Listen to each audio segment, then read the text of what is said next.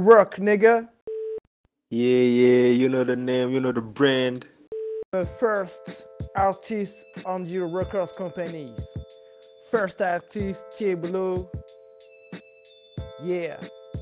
Zuckman, Zouk love. Yeah. I love this game. Zouk love. On va faire un um carton dans les hits. Signe-moi.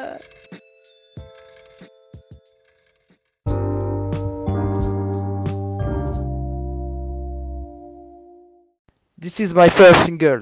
Listen. Doudou, pas quitter moi, Doudou.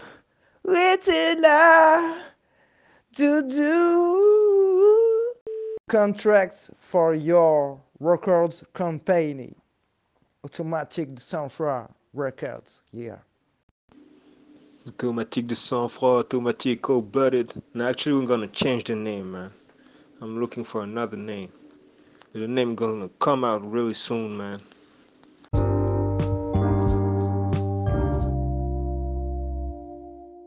Thugs music, more thugs music now.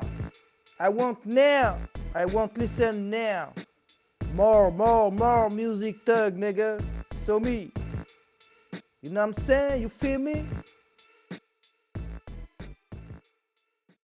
I feel you, my G. I feel you. There's still a spot for you if you want. That uh, Zook, uh, what? The, the, that Zook album you're supposed to make for us.